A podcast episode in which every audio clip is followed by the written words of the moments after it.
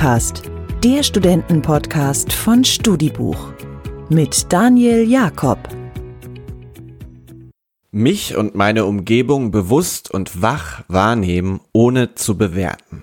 So spricht unser Gast, die Yoga-Lehrerin Luisa Domhahn, über das Konzept der Achtsamkeit.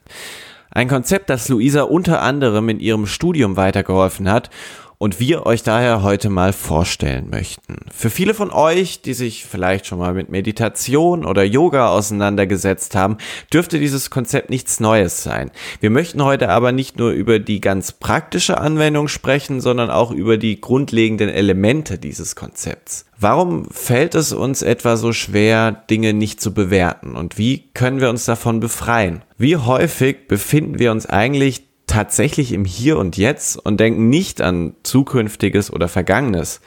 Was ist der Bodyscan und warum ist er eine effektive Methode zu mehr Achtsamkeit? All das gibt's gleich. Eine kleine Vorankündigung noch. Wir hören uns kommende Woche und sogar an Silvester nochmal hier im Studicast. Nächste Woche gibt's Bescherung für mich. Was das bedeutet, weiß ich noch nicht, sondern meine Redaktion plant da gerade fleißig irgendwas, auf das ich mich nicht vorbereiten kann. Wer wissen möchte, was dabei rauskommt, schaltet am besten mal kommenden Donnerstag zwischen Tannenbaumschmücken und Geschenke auspacken ein. Jetzt wünsche ich aber ganz viel Spaß mit dem letzten Gast in 2020, Luisa Domhahn.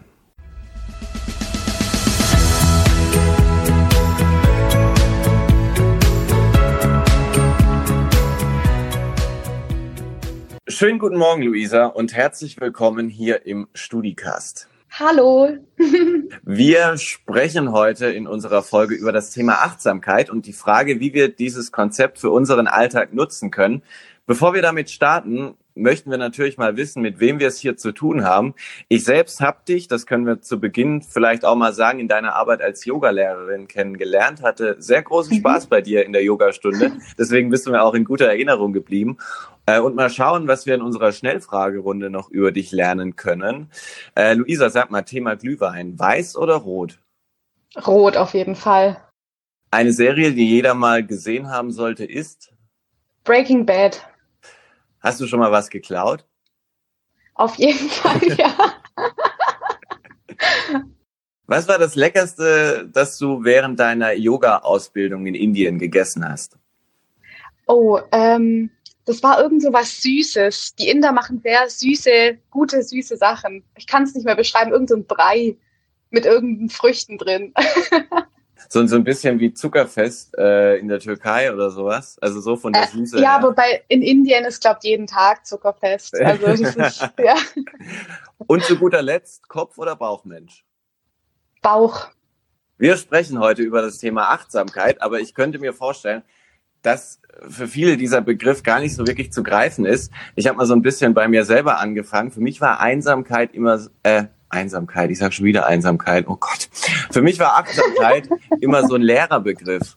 Also lest bitte achtsam die Aufgaben, geht achtsam mit den Büchern um. Mhm. Vielleicht kannst du uns dieses Konzept erstmal so ein bisschen erklären, so dass auch diejenigen, die mit diesem Begriff jetzt noch keine Assoziationen entwickeln, merken, dass es gar keine schlechte Idee war, heute einzuschalten. Achtsamkeit würde ich jetzt als einen Wahrnehmungs- und einen Bewusstseinszustand beschreiben. Und also wenn wir mal kurz so in dieses Gegen, in diesen Gegenteil gehen, wir sind sehr oft im, wir bewerten Dinge, also entweder sind sie gut oder voll scheiße mhm. ähm, oder irgendwie so, sowas dazwischen. Und Achtsamkeit bedeutet, dass ich mich und meine Umgebung bewusst und wach wahrnehme, ohne zu bewerten. Beobachtest du, dass wir Menschen unachtsam geworden sind oder wie erklärst du dir, dass wir wieder mehr über dieses Konzept sprechen? Also ich glaube, dass wir Menschen unachtsamer geworden sind. Also ja, sozusagen, als Antwort ja. Aber ich glaube, das hat ganz, ganz viel mit diesen vielen Reizen im Außen zu tun. Und Achtsamkeit bedeutet ja auch, dass ich bei mir bin, also sozusagen von mir ausgehend, also erstmal mich wahrnehme und dann die Welt sozusagen. Und ich glaube einfach, dass dieses, dieser, dieser, dieser Punkt, dass wir bei, also dass ich bei mir bin, oft ähm, gestört wird durch diese ganzen Reize im Außen, jetzt sprich Internet, Smartphone, aber natürlich auch dann die Gedanken und Gefühle, die damit mitgehen, mit dieser Reizüberflutung, dann natürlich auch ein ansteigender Stress, ein ansteigendes Stresslevel und so weiter. Genau. Mich würde mal interessieren, weil du das gerade erwähnst. Wann schaltest du morgens dein Handy ein? Ja, also ich mache, ich habe mit mir einen Deal ausgemacht. Ich mache erst meine Morgen, mein Morgenritual und dann gehe ich an mein Handy. Und es war aber lange anders. Das heißt, normalerweise ich stehe um 6.30 Uhr, 6 so um 7 auf und dann gehe ich so um 8.30 Uhr an mein Handy. Es war aber lange Zeit anders. Also das war auf jeden Fall anders, ja. Das ist spannend. Das sagen nämlich ganz, ganz viele Menschen, die sich damit mal intensiv auseinandergesetzt haben. Dieses ja. einfach mal später ans Handy gehen. Am besten auch gar nicht im Griffweite haben. Ne?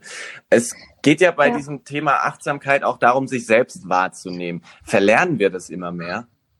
Ja, auch wieder auf diese Reize im Außen irgendwie zu, zu, wie sagt man zu Schulden kommen lassen, die Reize im Außen. Ich weiß nicht genau, wie ich jetzt den Satz formulieren soll, aber ähm, also es, ich würde es auf jeden Fall auf die Reize im Außen und diese höheren Anforderungen und dieser, dass alles schneller, weiter, besser sein muss. Und dadurch entfernen wir uns natürlich auch von uns selbst, weil das oft gar nicht unser Natur, also unser Naturell ist. Dieses höher, weiter, schneller.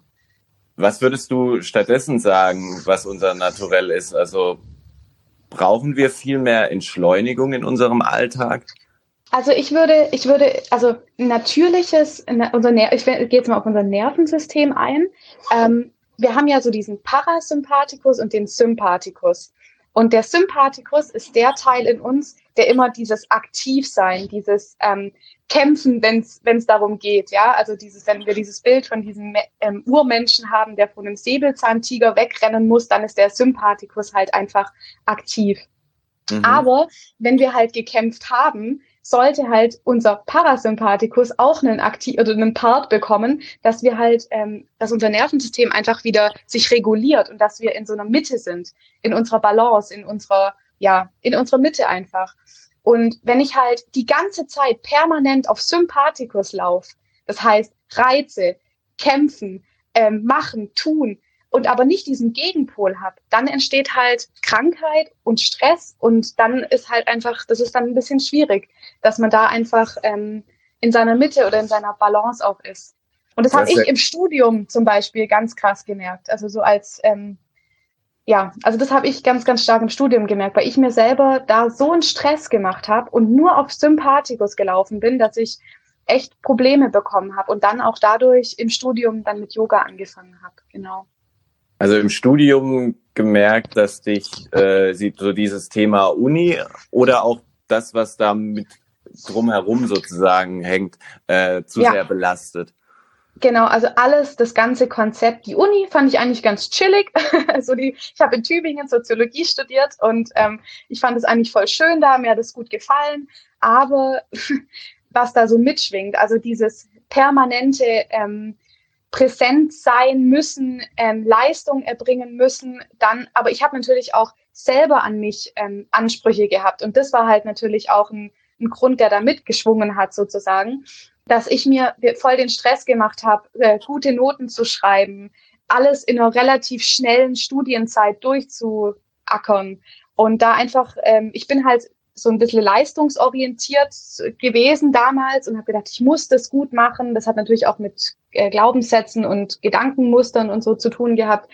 Aber ja, und da habe ich einfach gemerkt, so das funktioniert für mich nicht. Ich habe ganz starke Rückenschmerzen bekommen, Nackenverspannungen, ich habe Schwindel bekommen. Ich konnte nachts, wenn ich mich umgedreht habe im Bett, ist mir schwindlig geworden.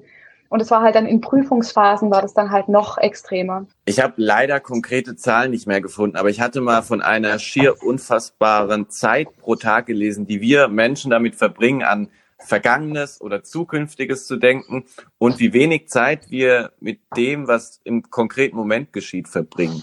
Wie kann das sein? Das ist eine, ist eine sehr gute Frage. Wie kann das sein? richtig vorwurfsvoll, ne? Wie kann das nee. sein, habe ich das formuliert. Ja. Nein, aber, aber wie, wie, wie erklärst du dir das selber? Vielleicht auch, äh, ich meine, das war mit, mit Sicherheit äh, auch in deinem Studium irgendwie Thema. Man denkt irgendwie an die nächste Prüfung, an die genau, ja. äh, an das, was man das nächste Mal erbringen muss. Man fragt sich, war das Wochenende wirklich so cool oder sowas? Keine Ahnung. Genau, ja. Ja, also ich glaube einfach, dass das erstens mal was ganz Natürliches ist. Also unser, unser, unser Gehirn macht einfach nur seinen Job. Und wir können denken, wir haben Gedanken und das ist erstmal nicht verwerflich.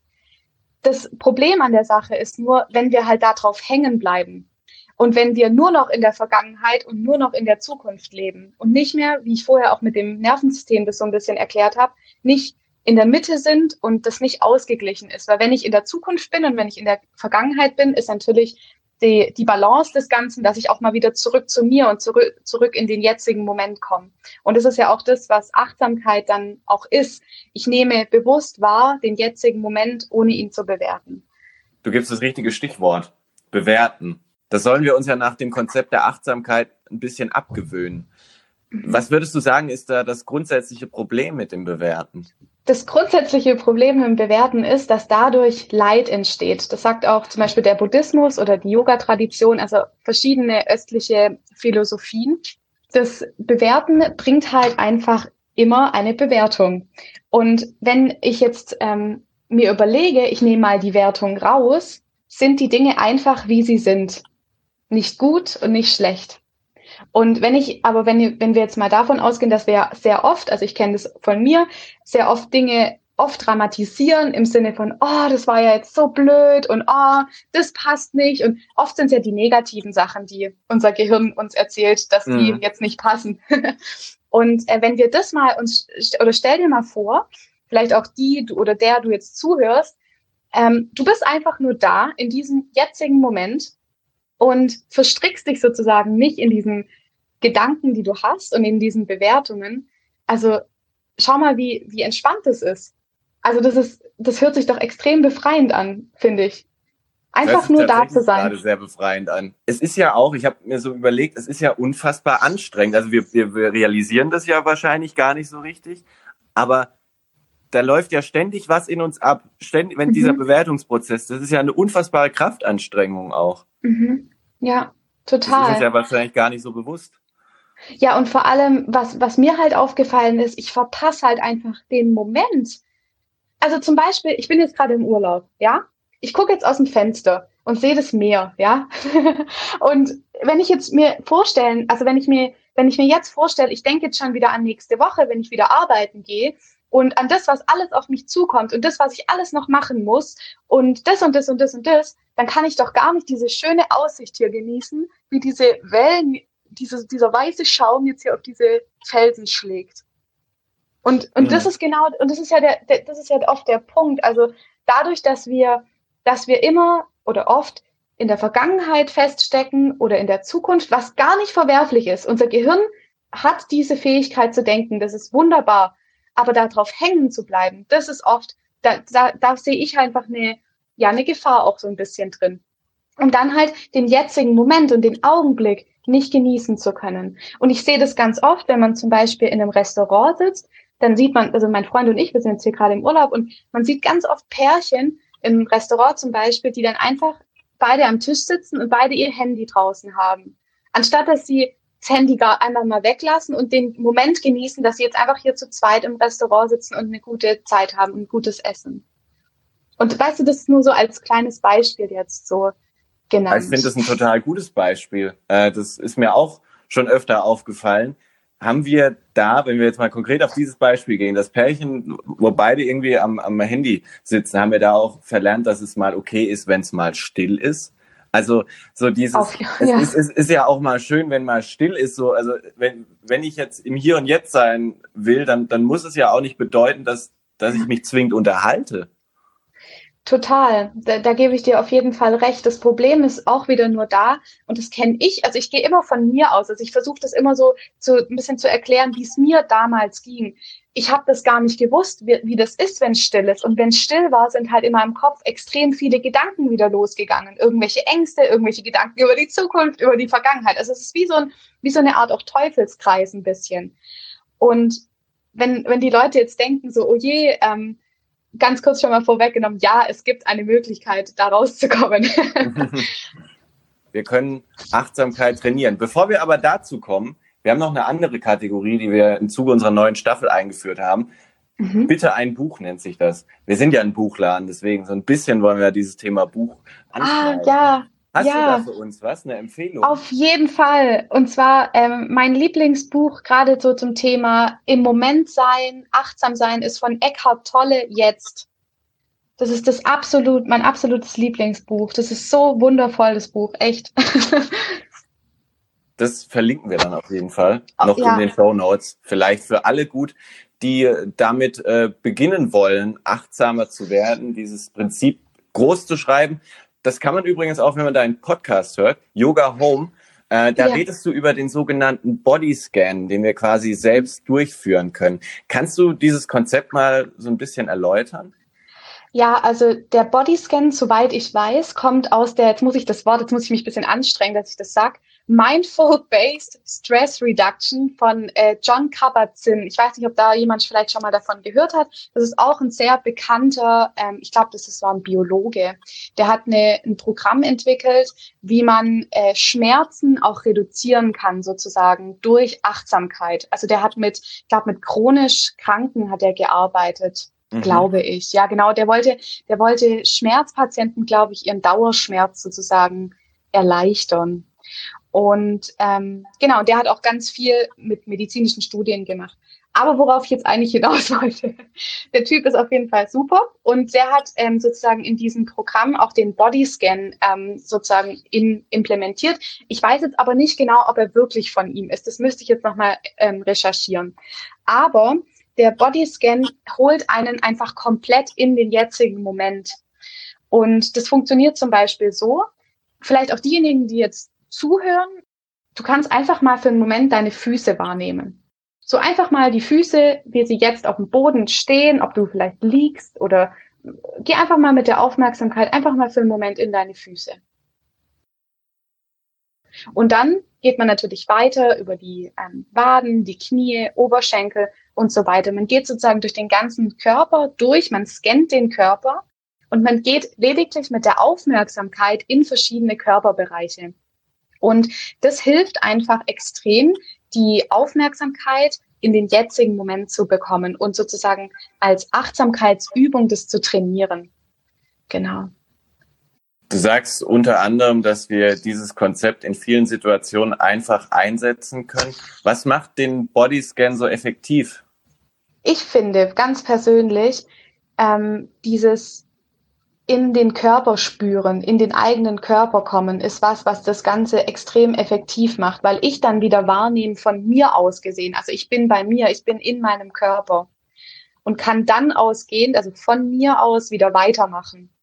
Und deswegen mache ich den, den Yogas, äh, den Yoga-Scan, wollte ich schon sagen, den Bodyscan auch voll gerne am Anfang von einer Yogastunde, um die Leute erstmal in ihren Körper zu bringen. Weil oft ist es so, wir sind irgendwie, wir kommen schon gestresst in eine Yogastunde, weil irgendwie der Bus weggefahren ist oder ich keinen Parkplatz gefunden habe in Stuttgart West. Ähm, ist es dann Was der Normalzustand so, in Stuttgart West ist, müssen wir natürlich auch mal sagen.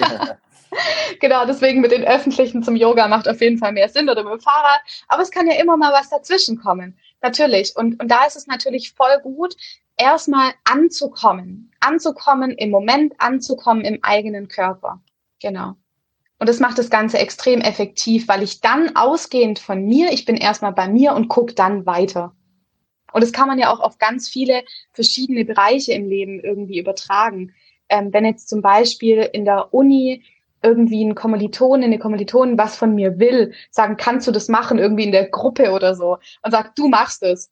Und dass ich erstmal reinspüre, okay, taugt es mir gerade? Kann ich das gerade wirklich machen? Habe ich überhaupt die Kapazität?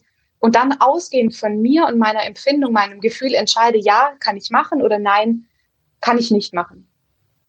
Sich einfach auch mal bewusster Zeit nehmen, sowas zu genau. entscheiden. Also wir, wir sind ja darauf konditioniert, da sofort was dann zu sagen. Okay, mache ich. Nein, äh, doch nicht, etc. Et, so. Also genau. Ohne, ohne erstmal in das Gefühl zu spüren. Und das finde ich halt auch was ganz Wichtiges, weil unser Körper, es gibt ja so viele ähm, verschiedene Techniken, die ich machen kann. Und die sind alle wunderbar. Aber in uns selber, unser Gefühl sagt uns immer, was wir brauchen. Nur oft ist es da, wie du auch am Anfang schon gesagt hast, wir sind von uns so ein bisschen weggekommen durch diese Reize auch im Außen, weil immer alles im Außen irgendwie da ist, haben wir oft den Bezug zum Innen verloren. Aber wenn wir erstmal bei uns sind und ausgehend von uns, sozusagen von unserem Inneren, von unserem Gefühl, das wir haben, eine Entscheidung treffen, dann geht es ja auch viel mehr in der Resonanz irgendwie. Ist es denn auch möglich, kleinere Achtsamkeitsübungen so in den Tag einzubauen, morgens beim Duschen, Frühstücken oder von einer Prüfung oder sowas? Mhm, auf jeden Fall. Also ich finde, Atem ist immer eine Möglichkeit, ganz schnell in den Körper zu kommen und bewusst und achtsam zu sein. Weil den Atem haben wir immer dabei, sozusagen. Also der ist immer da. Und ähm, ich finde, dass so ein paar tiefe Atemzüge, gerade wenn man zum Beispiel morgens aufwacht, erstmal so ein Check-in in sich, also als, als meine Lieb, also so meine Lieblings-Achtsamkeitsübung, ähm, wenn ich morgens aufwach, spüre ich erstmal, wie geht's mir gerade und wie habe ich geschlafen und ähm, nimm erstmal ein paar Atemzüge und dann stehe ich auf. Und das kann man ja natürlich immer machen, an der Ampel, wenn man irgendwie im Auto im Stau ist oder ähm, beim Duschen oder beim Frühstücken, bevor ich esse, erstmal vielleicht einen Atemzug nehmen und dann zu essen. Also das sind so, so ganz kleine Fitzel, die man irgendwie in den Tag eigentlich ganz gut einbauen kann. Aber ich muss sagen, das ist natürlich auch eine Übungssache. Das ist nicht was, was von heute auf morgen klappt. Und es klappt auch, wenn man, wenn man übt, kann es auch mal Tage geben, da, da klappt es vielleicht nicht so gut. Das kenne ich auch. Aber es ist auf jeden Fall ein Versuch wert. Gibt es denn klassische Fehler, die wir machen, wenn wir versuchen, in uns reinzuhören? Ich glaube, das ist schon der Fehler. Denken, dass okay. man einen Fehler macht. also ich würde sagen, ähm, nee, also es gibt gar keine Fehler, überhaupt gar nicht. Weil ähm, ich finde es schon mal, also ich finde es schon mal mega cool, wenn jemand erstmal diese, also erstmal finde ich der erste Schritt, ich interessiere mich für was. Und diejenige, die Person, die jetzt diesen, diesen Podcast hört, macht schon mal den ersten Schritt sozusagen dahin.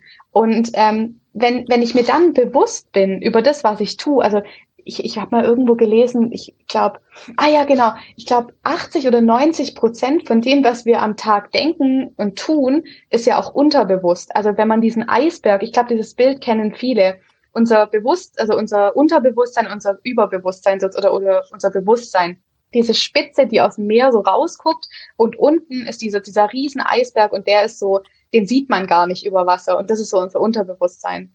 Und mhm. ähm, wenn ich schon anfange, mich mit Achtsamkeit zu beschäftigen, dann ist es schon mal der erste Schritt, weil mir dann immer mehr Sachen auffallen. Und ich glaube aber nicht, dass es Fehler geben kann. Das gibt's gar nicht. Also es ist auch wie beim Yoga. Du kannst, du kannst nichts falsch machen, wenn du, wenn du auf dich hörst, wenn du raus aus einer Position rausgehst, wenn es genug ist, und wenn du, wenn du einfach dich mal, ja, wenn du weitermachst, wenn du Lust dazu hast, wenn dich das gut und richtig anfühlt, ja. Also Fehler, Fehler gibt's da auf gar keinen Fall. Fehler gibt's keine und wir können sehr viel gewinnen dadurch. Was können wir ja. denn effektiv an unserer persönlichen Situation verbessern? Also Achtsamkeit ist ja beispielsweise mittlerweile auch etwas, das in der Berufswelt ganz groß geschrieben wird. Mhm. Äh, Thema Stress, ja. so als klassischer Faktor. Also ich würde auf jeden Fall sagen, dass wir uns unsere Macht, wenn man das jetzt so als, ähm, wenn man das so sagen kann, unsere Macht auch wieder so zurückholen. Also ich werde sozusagen zum, zum Schöpfer meines Lebens, weil ich bei mir bin und ausgehend von mir Entscheidungen treffen kann und selbstwirksam bin und dann dadurch mich auch entscheiden und sozusagen auch handeln kann, anstatt irgendeinem irgendwie zu einem Autopiloten in mir selbst irgendwie die Kontrolle zu übergeben. Also wenn man das jetzt mit so einem Auto, finde ich immer, kann, also ich setze mich sozusagen hinter das Lenkrad und fahre selber und gebe nicht irgendeinem Navi die Berechtigung, ähm, mich zu steuern. Und ähm, auf jeden Fall ist es auch ähm, eine Befreiung, würde ich es nennen. Also es ist ein Mehrwert von einer extremen Befreiung, weil ich mich von diesen Dramen meines Alltags und des Lebens sozusagen auch echt gut ähm, befreien kann, weil ich aufhöre zu bewerten, sondern weil ich beobachte. Ich, ich lehne mich zurück und beobachte sozusagen. Das ist auch so der Unterschied zwischen Konzentration und Achtsamkeit. Bei Konzentration ist es ja so, wir fokussieren uns eher auf einen Punkt und sind eher eng. Wenn wir achtsam sind, sind wir eher offen und weit. Wir lehnen uns sozusagen zurück und beobachten aus einer Beobachterperspektive die, die Situation und können dann sozusagen auch handeln. Also und es gibt extrem viel Freiheit und ähm, Kraft und Macht zurück. Ja. Und aus dieser Beobachterperspektive quasi auch Vergangenes und Zukünftiges einfach mal sozusagen einströmen zu lassen. Ja. Und ähm, genau, die Dinge einfach da sein zu lassen. das ist voll, das ist einfach, sie sind einfach da und du bist einfach da. Und es ist voll okay, dass sie da sind. Und ich, ich finde, da ist auch immer, da muss man so ein bisschen äh, aufpassen. Das Konzept habe ich auch am Anfang so ein bisschen falsch verstanden, weil ich immer dachte, ach so, jetzt darf ich ja gar keine, äh, darf ich mich ja gar nicht mehr richtig über was freuen oder darf mich voll, gar nicht mehr über irgendwas wütend sein und aufregen. Nein, darum geht's wirklich nicht. Es ist ganz, ganz wichtig, ähm, auch Gefühle auszuleben. Das ist ja eine, also finde ich, eine der wichtigsten Dinge, weil wenn ich meine Gefühle unterdrücke, wenn ich zum Beispiel wie sagt man das, Fuchsteufelswild bin, ja, kann ich auch mhm. sehr gut. Ich kann sehr gut wütend sein. ähm, kann man auch als Yogalehrerin. und ähm, da ist es halt dann einfach so, dass wenn, wenn ich die, diese Gefühle unterdrücke, wenn ich jetzt wirklich mal richtig sauer bin sozusagen und die dann, ah, Moment mal, nee, ich muss ja achtsam sein, ich muss das ja, ich muss das ja da einfach nur da sein lassen. Genau, das ist schon mal der erste Schritt, aber das kann man oft missverstehen. Aber wenn ich beobachte oder wenn ich spüre, hey, ich bin mega wütend, dann kann ich vielleicht aus dieser Beobachterperspektive erstmal schauen, okay, was, was mache ich jetzt mit der Wut? Kanalisiere ich sie in irgendwie, dass ich jetzt jemand anschreie und voll ausraste? Oder kanalisiere ich sie dahin, dass ich irgendwie was Kreatives und Produktives aus meiner Wut mache? Weißt du, wie ich meine?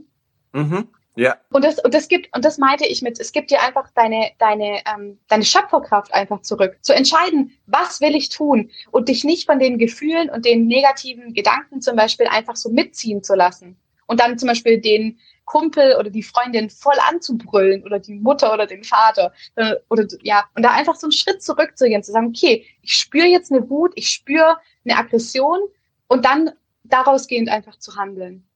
Ich klappt find, nicht immer, aber es ist geil, wenn es klappt. ich finde, du hast es total schön erklärt und ich glaube, vielen Hörerinnen sind gerade auch oder ist gerade auch klar geworden, wie sinnvoll dieses Konzept ist. Diese, ja. Vielleicht möchten die sich damit noch heute befassen. Was ist der erste Schritt in Richtung Achtsamkeit? Ich glaube, das kommt so ein bisschen auf den Typ Mensch drauf an. Aber man könnte zum Beispiel mal in meinen Podcast reinhören und diesen Bodyscan machen zum Beispiel, um mal reinzuspüren, ob das, ob das für mich zugänglich ist. Und wenn es nicht der Bodyscan ist, dann ist es vielleicht eine geführte Meditation. Oder dann ist es einfach nur ein paar tiefe Atemzüge mal zu nehmen. Und einmal, und dann mal zu spüren oder einfach mal jetzt in den jetzigen Moment mal reinzuspüren und mal reinzuspüren in den Körper, ob ich irgendwo eine Spannung halte. Weil oft ist es so, wir, wir spüren, also wir halten ja oft unterbewusst Spannung. Und vielleicht ist es schon ein Zugang zur Achtsamkeit, einfach mal die Schultern über vorne nach oben zu kreisen und sie einfach mal tief sinken zu lassen. Vielleicht ist es das. Für alle weiteren Schritte empfehle ich natürlich deinen Podcast. Yoga Home heißt der. Gibt's mhm. überall, wo es Podcasts gibt. Und ich möchte auch noch auf deine Homepage verweisen. Yoga mit luisa.de, Luisa mit OU. Äh, du machst ja. mittlerweile auch Online-Kurse, ne? Ja, genau. Also ich habe auch dieses Jahr damit angefangen. Ich war ganz lange gegen Online-Kurse und habe aber dann dieses Jahr, das war dann, Corona hat mir einen richtigen Arschtritt gegeben, ähm, mhm. den Weg einzuschlagen. Und es hat mir auch ganz, ganz viele neue Dinge äh, eröffnet und ermöglicht und habe so viele neue, tolle Schülerinnen und Schüler kennengelernt. Und das ist echt eine ganz, ganz tolle Sache. Und jetzt mache ich beides. Also ich bin einmal mache ich Präsenzunterricht in Stuttgart, in Stuttgart West, im tollen Yoga-Studio Fuß über Kopf. Da haben wir uns auch äh, kennengelernt sozusagen sozusagen. Und ähm, dann mache ich noch Online-Kurse, genau. Und die nächsten Online-Kurse starten am 14. Januar. Yin-Yoga-Kurse sind das. Das sind auch eine, sind ganz, ganz achtsame, ganz ähm, regenerierende und beruhigende, eine ganz beruhigende Yoga-Art, genau. Wir packen alle Infos in die Show Notes und ich möchte mich ganz herzlich bedanken für dieses tolle Gespräch, für diese tollen Einblicke in dieses Konzept auch, dass du dir während deines Urlaubs für uns Zeit genommen hast. Und ja. äh, ich wünsche natürlich noch einen wundervollen Resturlaub und natürlich komm gut durch die Zeit und nochmal vielen Dank. Ja, gerne doch.